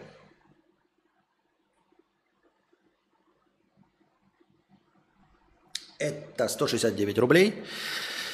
А, иногда путь может быть сложнее, чем нам кажется. Добавляем донат. А, а, например, э, мы все с вами э, сталкивались с тем, что мы читаем какую-то статью и начинаем переходить по э, ссылкам в Википедии и обнаруживаем себя через 4 часа в статье, посвященной органной музыке. А начали мы с чего-то одного. Точности также ты мог посмотреть какой-то ролик вообще, там, я не знаю, про автомобиль Chevrolet Camaro, Э, на котором ездит Давидыч. И, как и многие люди, потому что мы мыслим в примерно в принципе одинаково и в одном информационном поле живем, э, вы все начали искать «Шевроле Камара» в Википедии, картинки смотреть, и примерно с той же самой логики, с тем же самым логическим рядом вы переходили с «Шевроле Камара» на желтый цвет – а, потом на ржавчину, потом на причины ржавчины, на причины того, почему что-то чем-то покрывается, перешли к грибам. С грибов э, вы перешли на тот же самый документальный фильм, который не был в трендах, вместе его посмотрели. Один написал об этом игру, другой э, просто дал ссылку на фильм похожий и рассказ, который он уже читал, потому что в мире давным-давно все сюжеты придуманы. А ты во сне придумал сценарий нового фильма, который полностью повторился в уже существующем кино. Не хочется говорить, что ты банально мыслишь. А, я бы на твоем месте не стал бы ориентироваться конкретно на сюжетные ходы, потому что все сюжетные ходы, они действительно уже придуманы. Я имею в виду вот такие, как ты там рассказываешь, бармен, который исполняет желание. Это не особенно оригинальная идея, дорогой друг. И предыдущая идея тоже не особенно оригинальная. Все вот эти э, притчевые заделы, когда ты встречаешь какого-то гуру, который тебе дает там э, исполнение желаний, это все еще в древности написано про джинов. Нужно сделать э, три желания, чтобы спастись от этого джина. И э, все они сводятся э, в в позитивном ключе к одной простой идее. Нужно не для себя желание э, загадывать, а для мирского благополучия или для кого-то другого. И все будет хорошо. То есть, если ты посмотришь на цветик-семицветик, он тоже свелся к тому, что девочка в конце концов заказала э, ногу э, там, или не быть инвалидом мальчику, который ходил с костылями. Э, в исполнении, как он назывался там, исполнитель желаний, короче, с Брэндоном Фрейзером, где дьявол исполнял всем его желания, он тоже в конце концов просто захотел кому-то добра. Да и любая сказка про джина сводится к тому, что нужно э, всем доброго, светлого заказать, и тогда все будет хорошо.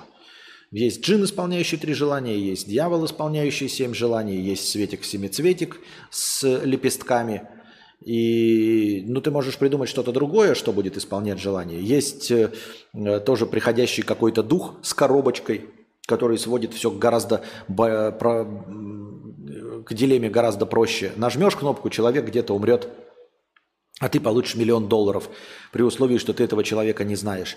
Но всегда этот тупой сценарий сводится к тому, что на самом деле ты этого человека в конце концов узнаешь.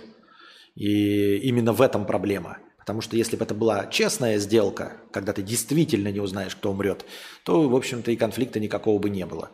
Э, надо стремиться к тому, чтобы уже существующие сюжеты рассказать по-новому. Не то, чтобы тоже по-новому их развить, но просто даже ту же самую историю другими словами рассказать, она уже будет интереснее звучать. Э, огромная масса культовых произведений на самом деле являются тупо пересказами того, что уже было написано, причем тоже очень популярных произведений. Вот. Привожу, привожу пример, который всем известен. Да? То есть ты просто достаточно глубоко меняешь э, историю Одиссея, который плывет и пытается вернуться после войны на Итаку и встречается с разными приключениями.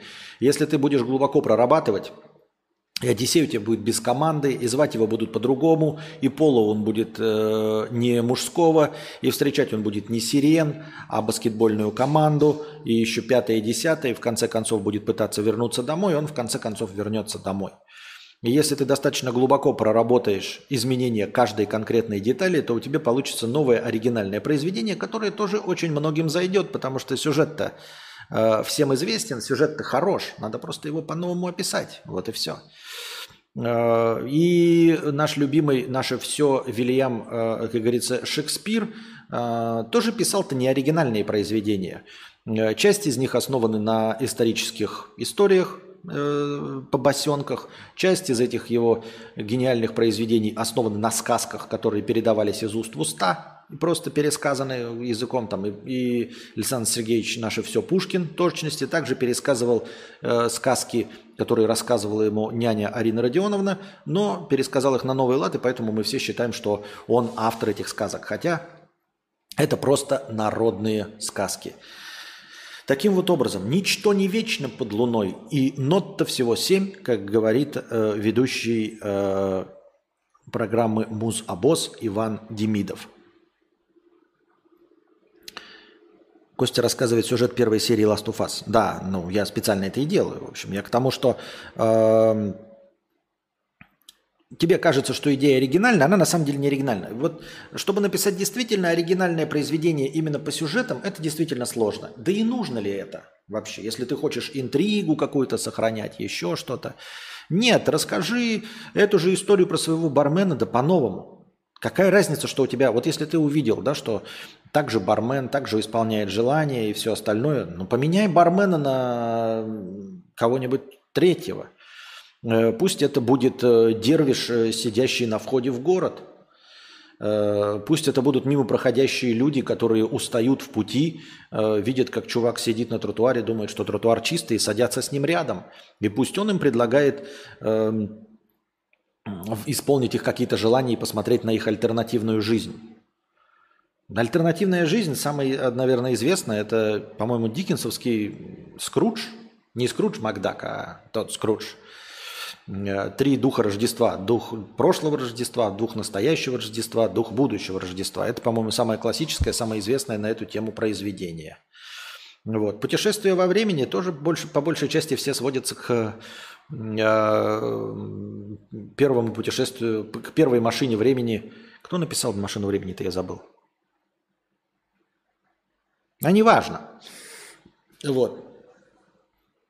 В общем-то, и любая история о идеальном обществе будущего, антиутопическом, тоже имеет свои корни в той же самой машине времени – и трижды 20 и 10 э, очень э, сильно повторяют из Гипериона с Шрайком.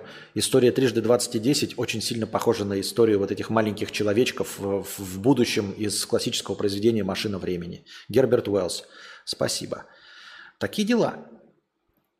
Так что не смущайся от того, что кто-то пробил ту же тему, что и ты. Вы живете в одном информационном поле. Вы потребляете одни и те же контенты все вместе.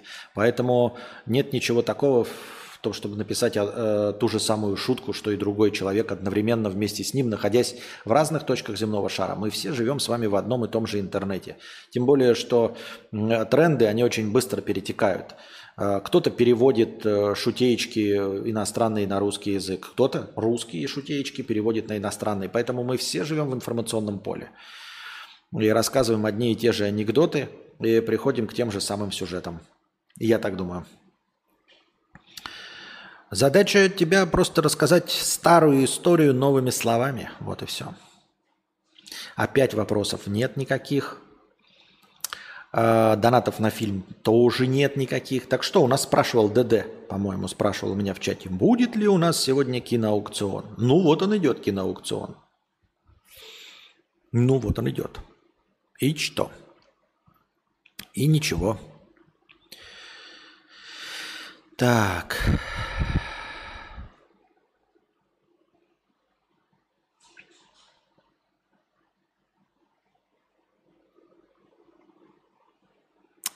Блогер Зак Элсоп сделал пенсионера звездой недели моды в Лондоне, нарядив его в самый неподходящий для этого костюм – Образ дедушки был собран из надувного спасательного жилета, ботинок с Путиным, а также тамагочи. В таком наряде он прошел фотозону, посмотрел на основную часть шоу в первом ряду и попал на масштабное автопати. Модный журнал Vogue даже поместил фото пенсионера в раздел «Лучший уличный стиль». Э, благодаря мощному инструментарию и э, как это называется-то? Не бэкграунд, а как это называется, когда у тебя много э, допуска всему рукопожатности и всему остальному? Как это называется? Я забыл. Что-то слова, слова сегодня забываю. А, мощному ресурсу, имеющемуся в наличии у блогера Зака Элсопа, он смог э, хайпануть, мог бы и не хайпануть, в принципе, да, на удачу, но у него сработало. Э, это не значит, что вы нарядите пенсионера э, и сможете протолкнуть его на красную ковровую дорожку. Нужно все-таки быть известным блогером, чтобы пройти на эту красную ковровую дорожку и провести с собой пенсионера. А вы нарядите какого-нибудь пенсионера в надувной матрац, э, ботинки и тамагочи, так вам еще пизды дадут за издевательство над пожилыми людьми. Такие дела.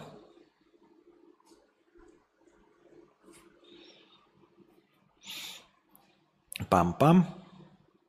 Пам-пам-парарам, пам-пам-пам. Тем временем в сети активно обсуждают новость о том, что юмористическое шоу «Что было дальше» возвращается с новыми гостями. Как сообщают СМИ, первым гостем станет Хазбек. Ничего себе. Ну, я думаю, это будет почти так же без зуба, как и с Мартиросяном. Во-первых, потому что не обо всем с Хазбеком можно шутить, да, потому что тебя с говном съедят его поклонники многочисленные. А во-вторых, э, шутить над внешним видом э, того, что исправить нельзя, тоже не получится. Это два. И в-третьих, э, рискнут сожрать говна, если они это попробуют сделать, в том числе от огромного количества друзей – и поклонников, там, начиная от голливудских звезд, звезд UFC. А звезды UFC, они неспокойные люди. Они, вот, если сам Тамбита там полыхал жопой, когда э, Стас как просто устроил какой-то э, там перформанс с конкурсом на картинке Тамби этого и рептилоида. Вот. То, что уж говорить об остальных поклонниках э, Хазбулы, которых огромное количество и которые очень неспокойны. Их, если они что-то будут говорить, заставят очень сильно и много извиняться всех участников, что было дальше. Поэтому они, зная это, это не, знаете, не, не на удачу пойти, не в лотерею сыграть, типа, а вдруг нет, нет, нет, нас обязательно заставят извиняться много и тысячу раз. Поэтому они просто ни о чем таком, скорее всего, не будут шутить. Да и сам Хасбик Э, не особенно, мне кажется, почему-то, я немного его смотрел, он тоже не очень-то лоялен ни к шуткам, не сказать, что сильно самокритичен, поэтому он не будет смеяться над собой ни в каком виде. И очень, очень странное мероприятие. Я не ставлю на то, что это будет удачный выпуск для поклонников шоу, которые хотят видеть определенный уровень агрессии со стороны ведущих. В чем вообще цимус с этим Хасбиком? Я абсолютно точности так же роман не понимаю в целом целиком и полностью. Нет. Ну, я не понимаю, потому что я не вижу какого-то артиста разговорного жанра, там особенно смешного человека, делающего что-то там супер круто, интересно, забавно, смешно. Он немного разговаривает, то есть вообще это не, ну, не разговорник, да, Э, не шутит, не смеется, он просто присутствует и все. Он просто присутствует и все. Я ни в коем случае не критикую, извините меня, никого не хочу оскорблять. Я имею в виду, что не понимаю э, вот это жажды там, делать его официальным бойцом в UFC, э, не понимаю, вот как Марк Уолберг там с ним разговаривал, что там нет никакого особенного результата там условного ни в чем. Но это даже, ну, не, даже не певец. Ну, не то чтобы даже, но то есть не певец, не артист разговорного жанра, не юморист. А он просто ходит. Он сам по себе не создает интересный контент, он только своим присутствием создает какой-то ажиотаж вокруг себя.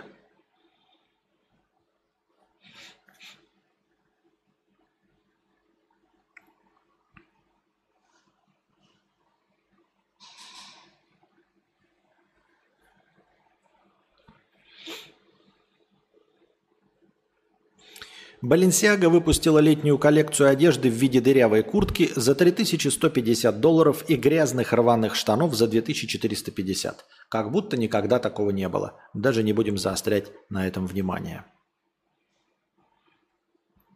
Восемь пассажиров и два члена экипажа ранены во время турбулентности на борту рейса, следовавшего из Луанды в Лиссабон. Людей с силой подбросило в потолок. О чем нам это говорит? Ребят, когда вам показывают на табло «пристегните привязные ремни», да? Там шутечки постоянно шутят стендаперы о том, что при падении самолета вас это не спасет. Так вот, привязные ремни, они нужны не для того, чтобы спасти вас при падении самолета, ни в коем случае. Они для того, чтобы вы не травмировались во время грубой посадки, там, во время турбулентности. О турбулентности э, приборы сообщают заранее. И очень часто эти таблички «пристегните ремни», они светятся. Вот когда они светятся, если вы будете пристегнутыми, то даже если самолет тряхнет в воздухе, вас не ебнет э, головой о потолок. Ну и не забывайте, что пристегнутое тело э, на своем месте, обозначенном в билете посадочном, э, позволит легко идентифицировать ваш труп после падения самолета. Никому не желаю этого, но так бывает. Вот. Попал в зону сильной турбулентности. Судя по видео, в этот момент пассажиры обедали и еду разбросала по всему салону. Кое-где банка... А, ну если не сообщили, конечно, если не включили вот эти привязные ремни, то тогда я не знаю. Но то есть я просто, когда по моему опыту полетов, часто бывает, ты летишь, и там иногда оп, загорается, и там говорят, мы входим в зону турбулентности, займите свои места и, пожалуйста, пристегнитесь. А люди продолжают шароебить и ходить там что-то. Ну, продолжили ходить, что тут делать? Извините.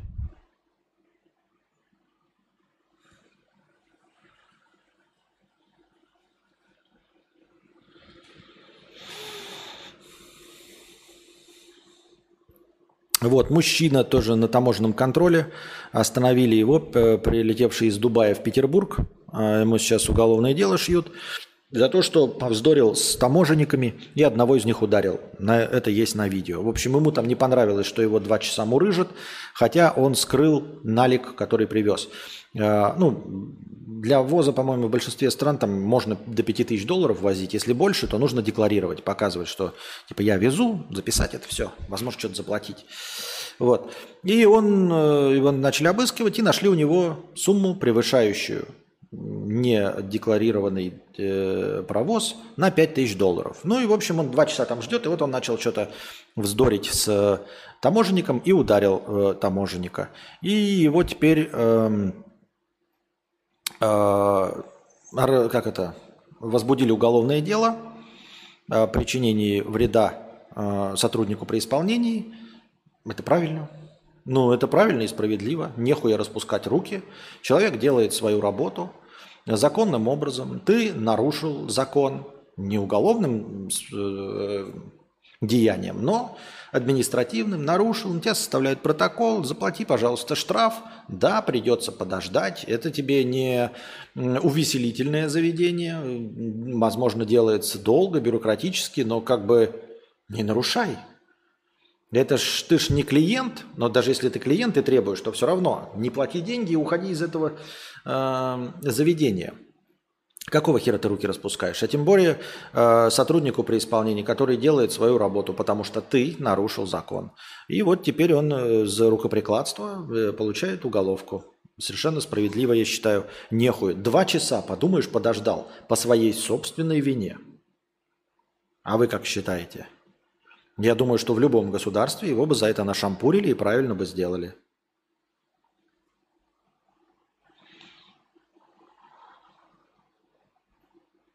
81% мужчин в России умирают внезапной смертью. Главный специалист Минздрава по репродуктивному здоровью Олег Аполихин. По его данным, 74% в этой группе – это мужчины, которые умирают на рабочем месте. Основная причина смерти – это сердечно-сосудистые онкологические заболевания. Мне нравится формулировка «81% умирает внезапной смертью». Мне кажется, старая шутечка, э, проблема не в том, что мы смертны. Фырчишь в микро – что значит фырчишь в микро? Почему ты первый об этом пишешь? Сейчас, блядь, бан получишь нахуй.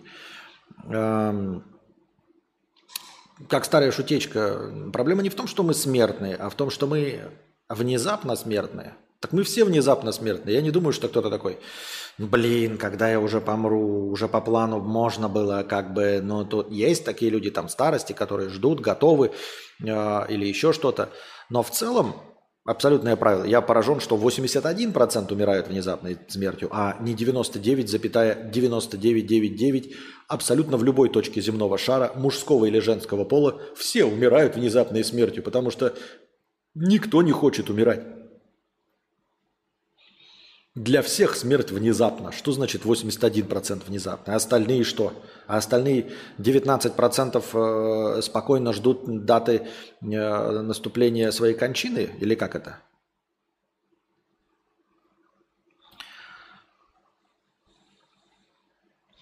Школьник получил две двойки в день рождения мамы и покончил с собой. Осуждаем э, и ни в коем случае не пропагандируем. Э, говорят, что не понимают, почему такое произошло, его никогда не наказывали за оценки. Вообще, конечно, чужая душа потемки, и мало ли что, э, в принципе, могло твориться в голове любого человека, особенно и в том числе подростка, восьмиклассника. Но сдается мне, что кто-то припизживает по поводу того, что никогда не ругал за оценки.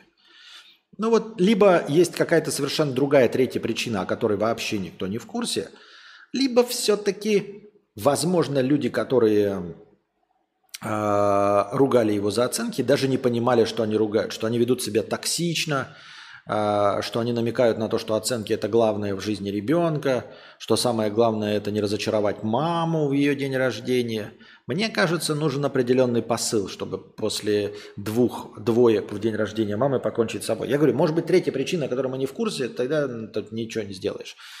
Но если это действительно две двойки в день рождения мамы, и родители, родственники и все окружение говорят, что ой, никто его не заставлял, кто-то врунькает, кто-то врунькает.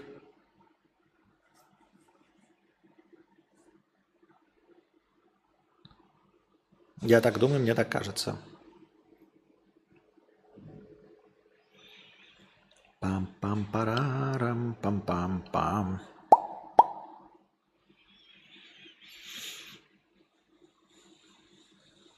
Так, показали последнюю серию покемонов. Это мы с вами уже вчера обсудили. Костя, не ругайся матом, я с детства смотрю тебя. Ну, за то, чтобы я не ругался матом, надо доплачивать.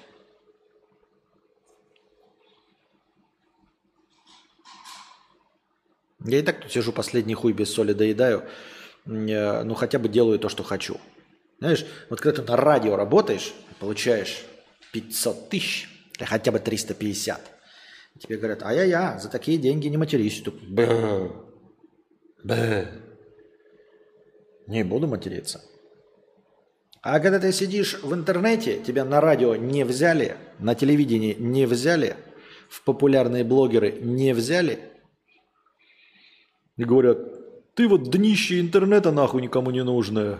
Так ты еще и не матерись, веди себя как по телевизору. Нет, да вот по телевизору я не буду. Вы сначала возьмите меня в телевизор. Вот когда в телевизор меня возьмете, тогда я не буду материться. То ишь, Вон все эти стендаперы, которые э, шутят э, матом, э, они же приходят к Ивану Урганту? Никто не матюгается. Значит, можно.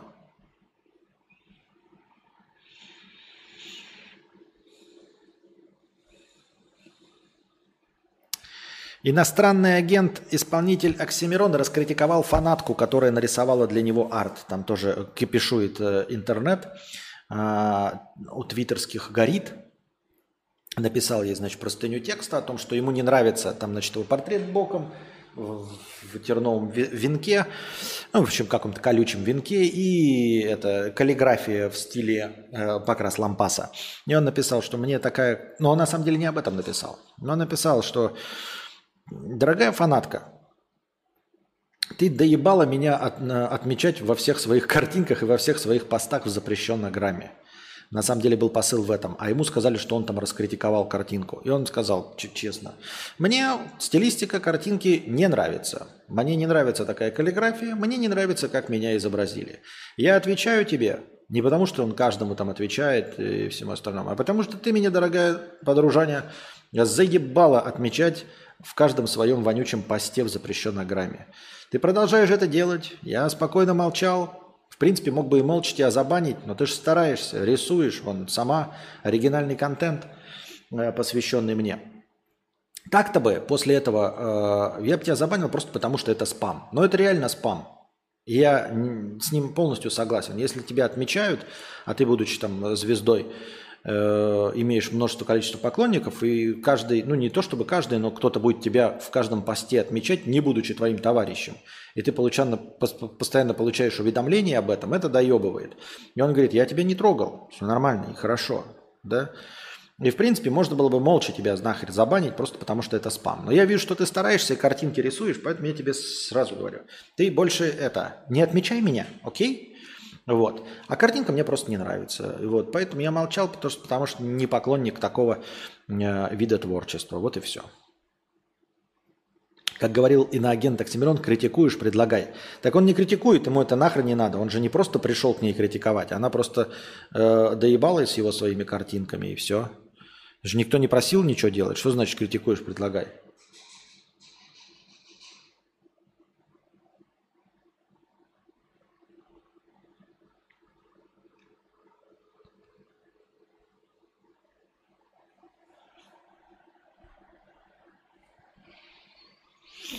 Так.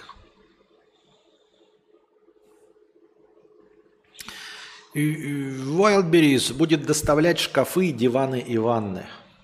В рамках пилотного проекта курьерской отправкой мебели, инструментов и сантехники стало доступным жителям Москвы. Блять, очень интересно. В каком-то магазине стали продавать диваны. Никогда такого не было, и вот опять.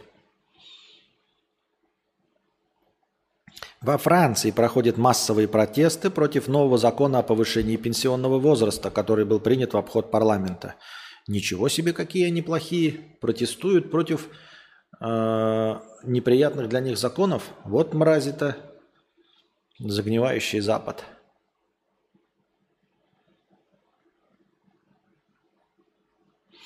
Жители Бали пожаловались на российских туристов, которые создали русскую деревню. По их словам, россияне арендовали большое количество жилья в одном месте и не следуют местным нормам и обычаям.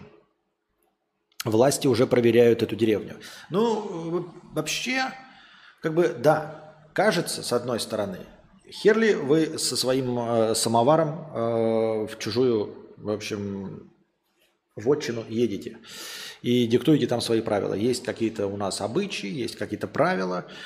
Э, и в принципе, для Бали это может быть необычное явление, и поэтому они так на это среагировали. Кажется, что да, едешь в другую страну, ассимилируйся. То есть э, поступай, как там принято. Я не знаю, что значит они не следуют местным нормам и обычаям, может, они там голышом ходили, но действительно неприличненько как бы, и не, и не надо нести свои Э, свободные нравы в нашу страну. И э, вполне себе справедливо. Но если мы посмотрим на опыт других стран, мы обнаружим, что такое происходит везде. Америка вообще построена целиком и полностью из Брайтон-Бичей, э, Чайна-таунов, маленьких Италий. Это же тоже районы, куда приезжали эмигранты. И в маленькой Италии ведут себя как итальянцы. Э, в Чайна-тауне ведут себя по правилам Китая. Условно. Ну, понятное дело, все подчиняются одному общему закону, но как бы такие общепринятые э, правила поведения, они немножко корректируются, исходя из того, э, чей это район. А, но другое дело, что балийцев никто не осуждает, это их страна, потому что они что хотят, то и делают. Вот если бы Америка сказала, что а-та-та вы так не, там, не должны делать, например, э, россияне, то им можно было бы ткнуть носом и сказать, а у вас что происходит? Именно не то, чтобы а, а что у вас, а в том плане, что это же норма. Если мы посмотрим на каких-нибудь вот э, европейские столицы, э, запруженные этими эмигрантами, беженцами, которые тоже в каких-то местах скупают определенное жилье и делают свои местечковые э, страны со своими правилами, где ты не можешь ходить по меркам европейцев. Ну, то есть, надо смотреть. Если они, конечно, нарушают правила э, местного сообщества, это одно. А когда, знаете, начинают диктовать свои правила, то есть, вот ты живешь там в какой-то европейской стране и привык там ходить с голой жопой на бикрень, а тебе в каком-то районе говорят, тебе нельзя ходить с голой жопой на бикрень. Ты такой, ебать, может, это вы будете ассимилироваться, а не я буду ассимилироваться к вашему району. Но, как я уже сказал, Э, каждый в своей стране что хочет, то и делает. И вот Бали считает, что э, любое поселение, даже с большим количеством представителей одной национальности, все-таки должно подчиняться общим правилам, а в частности традициям и укладам именно балийцев. Наши на Бали открыли ноготочки лучше, чем могут предложить местные, и у них бомбануло. А, честно говоря, и, ну как, как тебе сказать, Ноготочки очень распространены, судя по тому, что мне рассказала Анастасия, в России. И качество ноготочка в России очень э, высокое. Настолько высокое, что никто не сможет сравниться во всем мире с ноготочками из России. я не шучу ни в коем случае. Э, вы можете посмотреть ролики всякие, тиктоки и прочие э, шорцы ютубы от жительниц, например, какой-нибудь Германии, Испании, Португалии, и как они жалуются на то, как им плохо и некачественно делают ноготочки в Берлине, Мадриде, Барселоне за огромные деньги по сравнению с Россией, и делают еще некачественно. В России ноготочки очень распространены и популярны, и поэтому мастера имеют огромный опыт. То есть все делают по одним и тем же инструкциям. Но если ты в России делаешь там ноготочки за условные 2000 рублей, и у тебя есть опыт уже тысяч сделанных ноготочков, то в Берлине э, ноготочки не так популярны, их делают редко, и поэтому у дамы по местным меркам, значит, будет цена в 200 долларов, а опыт будет всего сделанных 100 ноготочков. Естественно, она по той же самой инструкции будет ноготочки, реснички и все остальное делать хуже. То есть там, где ноготочки и реснички распространены, там их лучше всего и делают.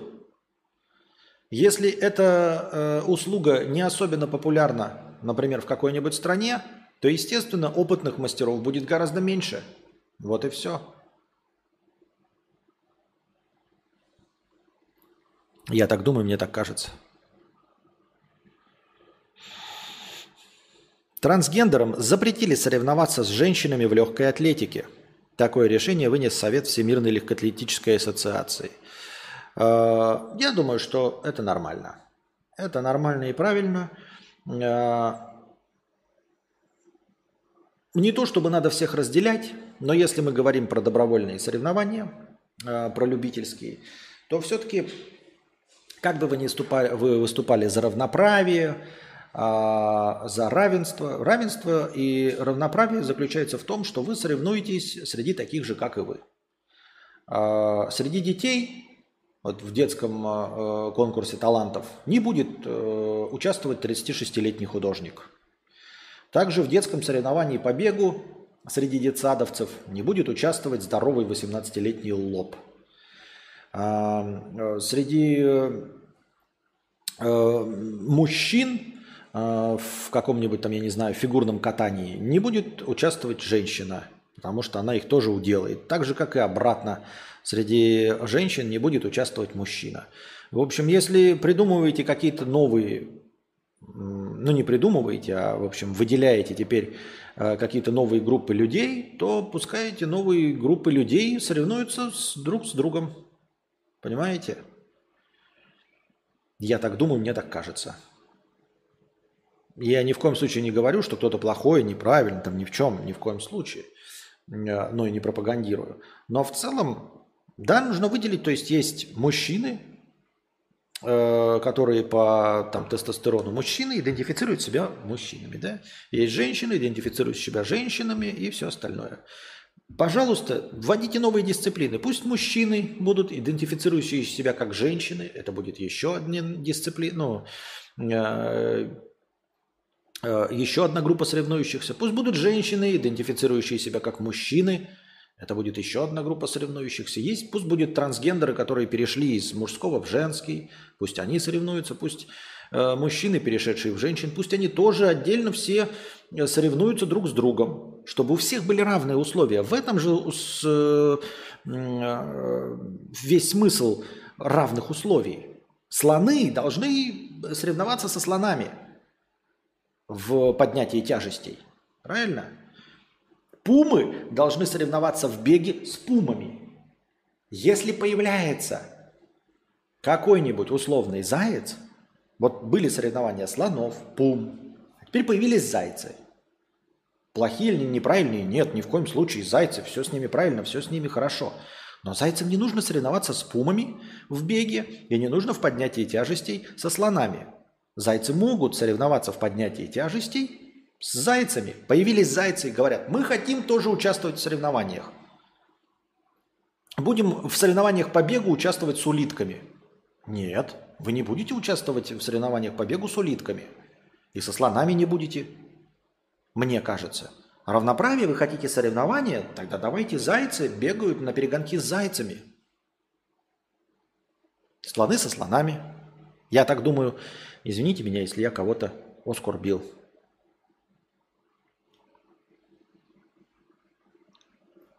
Мне так кажется. Так.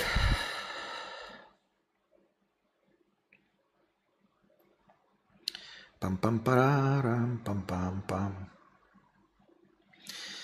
Хтонь. А как используешь крипту? Есть свой аппаратный кошелек или просто счет на бирже? Опа. А что, электричество падает? У меня прям вентилятор прям на ходу стал медленнее крутиться. Хотя свет, но должен был же свет, наверное, моргнуть, да? Я не заметил, чтобы свет стал темнее. Ноутбук бы, конечно, этого не заметил, потому что он-то с блоками питания. Ну, прям вентилятор просто так как будто мощность падает. Э, я не использую крипту. Есть свой аппаратный кошелек или просто счет на бирже? У меня счетов на бирже нет. Что такое аппаратный кошелек? Хотелось бы кошелек, как вот этот рекламировал. Но я не знаю, зачем он нужен. Э, у меня там нет, у меня там лежат какие-то вот залежи, которые вы мне донатите э, в USDT. Донатьте в USDT, дорогие друзья. Это очень хорошо. И э, напоминаю, аттракцион невиданной щедрости продолжается. Один USDT принимается не по курсу доллара, а по курсу 150 очков хорошего настроения. Так вот, аппаратный кошелек, ты имеешь в виду просто кошелек отдельный от биржи? Отдельный от биржи кошельки. Да я на биржах вообще ничего не делаю. Мне биржа нахрен. Я же получаю донаты и все. Что мне на бирже делать? А, в заработок на бирже я не верю, я не умею, не смогу и, скорее всего, наебусь просто. Покупаем, докупаем, докупаем, докупаем, фиксируем прибыль. Это мой путь. А, вот этот железный кошелек, знаете? Вот я не знаю, нужен он или нет, железный кошелек. Это когда флешка такая, которая там вставляешь и только так получаешь. Мне кажется, это забавно и прикольно. Но только я не понимаю, зачем он мне нужен. То есть мне этот кошелек, я его заведу, ребята, если у меня будет лежать ну, хотя бы тысяча долларов, потому что сам кошелек стоит вот этот э, флешкой, стоит 200 долларов. У меня никогда таких денег на USDT не накапливается. Если мне накопилось тысяча, я, может быть, и купил, но мне не накапливается, поэтому, понимаете, тратить денег больше, чем э, на, на кошелек, больше, чем у тебя в этом кошельке денег, это вот такой, куплю-ка я к себе кошелек этого, какой-нибудь Луис в Титон. А кошелек Луис в Титон стоит... Э, а, там, я не знаю, 20 тысяч рублей, а у тебя, ты знаешь, что никогда не было 20 тысяч рублей наличных денег, чтобы положить в этот кошелек. Если у тебя никогда на счету нет 20 тысяч рублей, не надо покупать кошелек Луис Титон. Лешка 500 рублей донатит на Варяга. И это первые 500 рублей на сегодняшний киноаукцион, и он повышает шансы Варяга и переносит его на первое место – Да уж, Луис Титон. Спасибо. А, ну и 500 рублей, это же не в настроении, ребят. Это же... Это же вот. А что делать на бирже, я не знаю. Просто подешевле покупать криптовалюту, если самому покупать. Так у меня нет денег, ребят.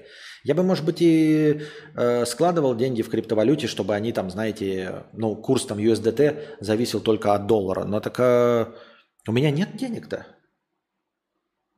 Мне нечего вкладывать в криптовалюту. Точности так же, как нечего вкладывать в доллары. Если бы было, ребят, я бы, может быть, на бирже и зарегистрировался. А зачем мне биржа? Я говорю, я получаю донаты только от вас. И все. Больше у меня вливаний в криптовалюту нет, потому что нечего. Видите, нечего. Кто-то поддержит на Западном фронте без изменений. Я на Западном фронте без изменений уже смотрел. Мне мы можем еще раз, конечно, посмотреть, но я его смотрел совсем недавно. А как же продолжение человека бензопилы? А как же продолжение неуязвимого? Макс З. Пожалуйста, ваши деньги с удовольствием продолжим. Пам-пам-парам, пам-пам-пам.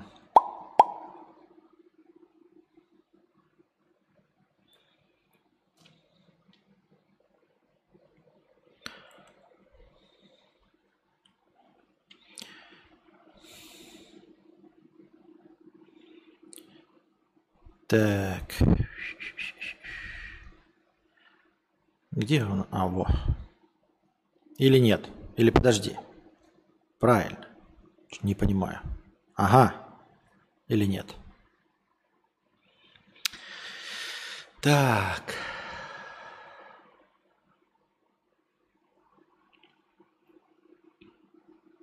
Французским чиновникам запретят устанавливать ТикТок на рабочие телефоны. Вот. Завязывают, затягивают, затягивают удавку на шее ТикТока все европейские страны. А чё? А чё? То есть Google может собирать с нас всю информацию и нас подслушивать. Apple может собирать с нас информацию, подслушивать. Все. Запрещенно Грамм следить за нами может. Запрещенно Бук может за нами следить. А ТикТок не может? Это, это как-то несправедливо, а? О какой справедливости может идти речь, дорогие друзья?